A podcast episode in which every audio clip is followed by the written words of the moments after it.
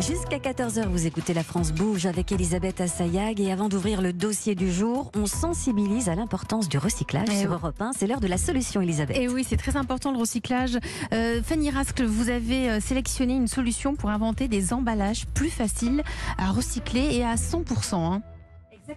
Citeo euh, qui coordonne entre autres un important euh, travail de recherche autour de la chromatogénie pour faire naître ce matériau du futur, ce matériau recyclable à 100%. Bonjour Jean Hornin. Bonjour. Bonjour. Vous êtes le directeur général de Citeo. Le Citeo, c'est l'organisme chargé d'organiser et de financer la collecte et le recyclage des emballages ménagers en France. Entrons dans le concret tout de suite. Comment ça marche la chromatogénie? Euh, La chromatogénie, c'est un, un système qui permet euh, de donner à de la cellulose. hein, la cellulose, c'est du papier ou du carton. Donc dès qu'on met de l'eau dedans, ça, bah, on va Ça dire, ça, pompe. ça, ça- voilà, ça Mm. pompe. Et, et l'idée là, c'est de dire est-ce qu'on peut inventer des, des emballages en carton qui soient résistants, en gros, à l'eau et au gras, de façon à ce qu'on puisse euh, faire des barquettes qui sont euh, euh, 100% recyclables? Parce qu'en fait, la cellulose, dès qu'elle est pure, elle a cet avantage-là d'être totalement recyclable, euh, alors que parfois on utilise des mélanges de carton et de plastique. Voilà, qui sont recyclables, mais le rendement est un, est un peu moins bon. Oui, parce que ce qu'il faut bien compre- comprendre, c'est que euh, quand on met deux matériaux euh, ensemble, eh ben pour vous, euh, recycleur, c'est un casse-tête. C'est plus difficile quand il y a des multimatériaux. Donc on recycle parfaitement le verre, on recycle le carton parfaitement, l'acier, l'aluminium. Et après, les résines plastiques, ça dépend. Il y en a qui sont parfaitement recyclables, ce qu'on appelle le PET. Et puis il y a une partie, il y a 25% des résines plastiques qui sont des mélanges, en fait. Donc euh, vous pouvez avoir plusieurs couches de différentes résines ou de l'aluminium et du plastique. Et en fait, notre objectif, nous, ça s'appelle l'éco-conception. Et ce sont les, on travaille avec les entreprises pour ça, pour que finalement, on arrive à se rapprocher le plus du monomatériau, donc un seul matériau. C'est bien plus facile à, recycler, et c'est le cas effectivement là dans, de ce que vous citez du carton avec la, chromatogénie. Et, et quel est le surcoût euh, d'un matériau comme ça sur lequel il y a des équipes de chercheurs qui travaillent? Globalement, est-ce que c'est plus cher pour les industriels d'utiliser des matériaux qui se recyclent mieux Alors vis-à-vis de Cidio, parce que ce sont les entreprises qui mettent sur le marché des produits, qui assument la responsabilité et donc le coût de la recyclabilité de, leur- de leurs emballages. En gros, plus l'emballage est recyclable, moins ça leur coûte cher. Donc, Un système de c'est un bonus-malus, hein, système qui est le, le tarif lui-même, ce qui nous paye est éco-modulé. Donc, si vous avez du verre, c'est moins cher que du carton, qui lui-même est moins cher que le plastique, parce que le plastique coûte beaucoup plus cher à, recycler. Et en plus de ça, on a des bonus et des malus.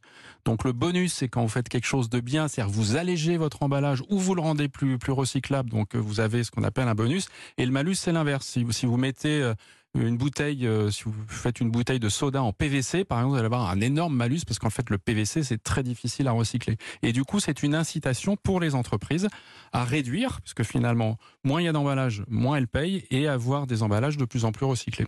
Et il y a un autre euh, axe de travail très important pour Citeo, c'est celui de la réduction euh, des Mm. déchets à la source. Mais ça, ça dépend pas directement de vous, ça dépend des industriels, notamment par exemple dans l'agroalimentaire. Comment vous arrivez à les convaincre, à les emmener avec vous? Bah, déjà, moins il y a d'emballage, moins c'est cher. Enfin, je veux dire qu'au-delà de leur engagement en faveur de, de, de la, de la protection de la planète, ce- si vous prenez une bouteille, par exemple, en plastique, euh, elle a perdu 40% de son poids dans les dix dernières années. Moins de matière, donc moins de coûts pour eux en, en matière, et en plus, moins ils me payent moins, parce qu'en fait, euh, Mm. moins c'est lourd, moins ils me payent. Donc en fait, ils ont un intérêt naturel à ce qu'il y ait le moins possible d'emballage. Après, l'emballage, personne n'emballe par, euh, pla- par plaisir. Il faut transporter euh, des propriétés ma- matières.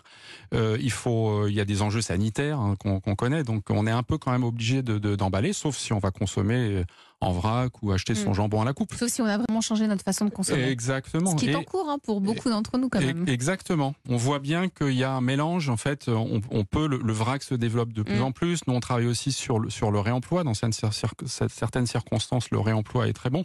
Après, il faut quand même recycler. Je veux dire, et aujourd'hui, on recycle 70% des emballages ménagers en France, 60% des papiers graphiques. On a un enjeu d'accélération. Et les deux gros sujets pour nous, c'est le plastique, parce que finalement, c'est le plus difficile. Alors, c'est le plus extraordinaire sans doute, mais c'est le plus difficile dans tous les domaines. Et le deuxième, c'est la ville, parce que finalement, on a un enjeu aussi de collecte. Et à la ville, on trie beaucoup moins bien qu'à la campagne. Et du coup, ça, c'est un enjeu pour Citeo. Ça, c'est un paradoxe hein, vraiment intéressant. Votre objectif, c'est 100% recyclabilité à terme? Nous, c'est 100% solution. C'est-à-dire que votre, c'est 100%, ça peut être du réemploi, ça peut être de la réduction, ça peut être de la substitution, ça peut être du recyclage. Peu importe, mais c'est 100% solution pour qu'on soit dans une, dans une économie 100% circulaire et que l'impact de notre consommation sur la planète soit égal à zéro. Notre coach Gilles van der a une question pour vous, Jordan. Euh, oui, il y a quelques jours, il y a une grande marque de cosmétiques française que tout le monde connaît qui a annoncé vouloir réduire de 20% la quantité d'emballage de ses produits. Est-ce que vous observez en ce moment, dans le contexte particulier qui est le nôtre, où on est de plus en plus conscient du changement climatique et, et, et de Mm. ses causes, est-ce que vous observez un mouvement, une conscientisation au sein des entreprises euh, qui s'accélère? En ce moment même? Ah oui, clairement. En fait, Ouais. je pense que la pression de la, de, de la société, Du des citoyens, des consommateurs, euh, des pouvoirs publics, elle est, elle est impressionnante. Depuis, et là, on observe depuis deux ans un mouvement très important. Donc moi, j'ai une pression colossale parce que Mm, moi, je fais beaucoup de, de recherche et développement pour les entreprises. Une pression colossale des entreprises qui disent, moi, je veux des solutions. Parce qu'en fait, euh, j'ai un produit, mon produit, je veux le mettre à disposition des consommateurs. Je veux une solution. Alors, ça peut être du recyclage, du réemploi, de la substitution, peu importe. Mais s'il vous plaît, apportez-moi la solution parce que c'est la condition dans laquelle je vais pouvoir continuer à exercer mon activité. Et, et cette pression-là, elle a pris euh, une, ampleur incroyable depuis, euh, de- depuis deux ans. Mais ce qui est intéressant, c'est que finalement, ces entreprises, ça fait 25 ans qu'elles ont pris cette responsabilité. Et on a créé le geste de tri, on a oublié ça.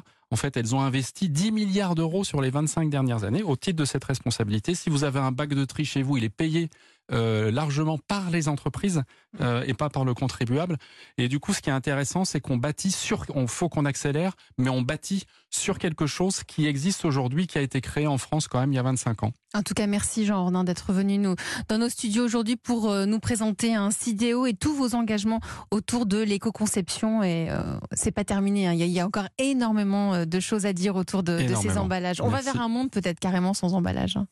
On En espère. tout cas, il faut que ce soit des ressources. Merci à vous.